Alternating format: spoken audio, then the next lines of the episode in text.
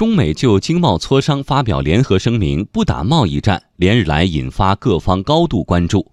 专家解读，中美双方将在高科技产品等领域加强贸易合作，还将继续加强相互投资和深化知识产权保护领域的合作，有利于双方优势互补，形成双赢局面。央广记者冯硕报道。近年来，我国自主创新能力不断增强，航天飞机、量子计算、FAST 射电望远镜等多个领域都频频取得突破。不过，如同全球经济一荣俱荣、一损俱损一样，科技领域也是如此。中国社会科学院世界经济与政治所国际贸易研究室主任东燕表示，科技的发展与突破同样需要整合世界的力量。科技发展是通过相互的竞争来共同推动整个科技水平的发展，它应该主要的还是一个促进作用。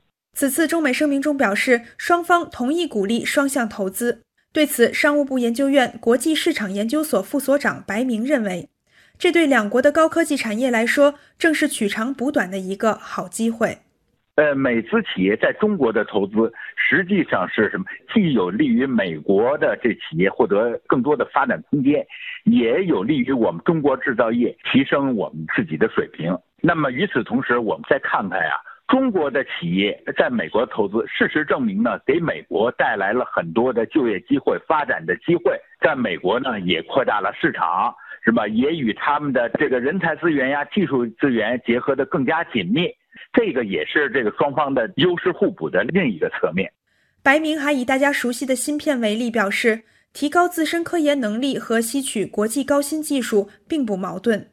比如说，就是我们的芯片吧。一方面，我们抓紧加快发展我们的集成电路产业；另一方面，在现阶段下，我们也是能够运用国际上的这些芯片。在这种情况下，美国的这个芯片也有出去了，那么我们的这个 IT 产业也得到了发展。不过，进口科技产品规模的不断扩大，是否会对我国科技发展造成影响？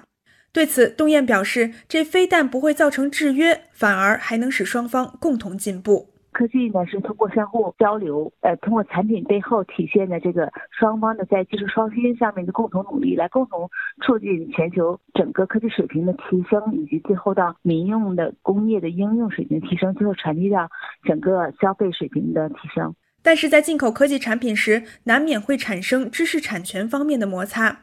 清华大学法学院教授杨国华提醒，在进口技术时要注意遵守合同的约定。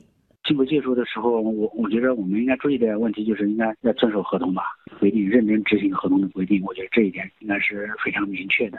除此之外，杨国华还表示，对外出口时，除了保证合约内容的清楚明晰之外，还要对出口国的知识产权环境做好评估。对方签合同的时候，应该尽量把合同要写得非常清楚。比如说多长时间啊，许可的条件是什么？你是让他转让给别人，还是不让他转让给别人啊？在技术转让期限到期以后，如果再继续使用怎么办呀？等等。但是除此之外，对方国家的知识产权保护的环境，这个包括立法呀、司法呀，等等等这些环境呢，也要做一些了解，就调研。